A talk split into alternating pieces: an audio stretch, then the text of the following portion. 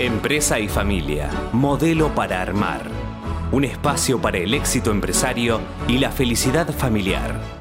Hola, soy Leonardo Glickin y hoy nos vamos a preguntar respecto del proceso de elaboración de un protocolo familiar algunas cuestiones que son claves.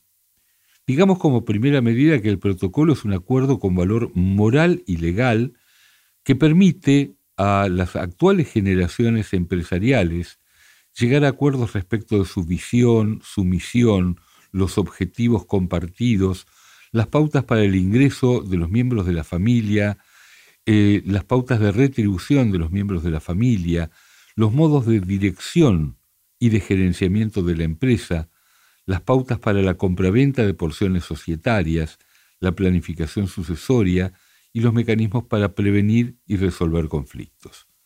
En ese marco, y cuando estamos con la idea de elaborar un protocolo familiar, hay ciertas cuestiones que debemos preguntar. ¿Cómo vemos la empresa familiar en 3, 10 o 25 años? Esto claramente tiene que ver con la visión. ¿Queremos hacer crecer los negocios de la familia? ¿A qué tasa nos gustaría que crezcan? ¿Diversificamos o por el contrario focalizamos? ¿Queremos seguir todos juntos? Nos, sentimos todos comprometidos con el proyecto definido y con las consecuencias derivadas de ese proyecto.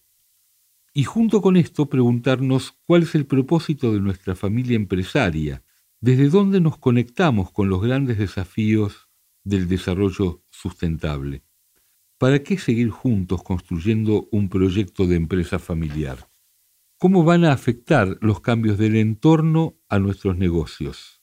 Cómo deberíamos ir trabajando los procesos de transformación empresarial para estar en condiciones de seguir siendo competitivos en escenarios de mercado que sabemos con certeza que van a evolucionar. ¿Quién o quiénes van a gestionar a la familia? Que no es lo mismo que gestionar la empresa.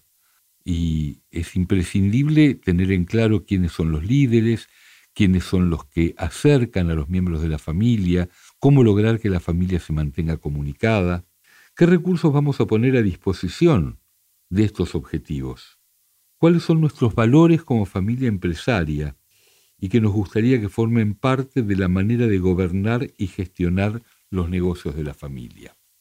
Tener todos estos puntos en claro es una manera de avanzar hacia la construcción de un protocolo familiar compartido, que el protocolo no sea fruto de la experiencia exclusiva de los consultores o de la literatura sobre el tema, sino fundamentalmente que sea un instrumento vivo, basado en la experiencia, en la historia y en las expectativas de los miembros de la familia empresaria y de los integrantes que hacen día a día la empresa familiar.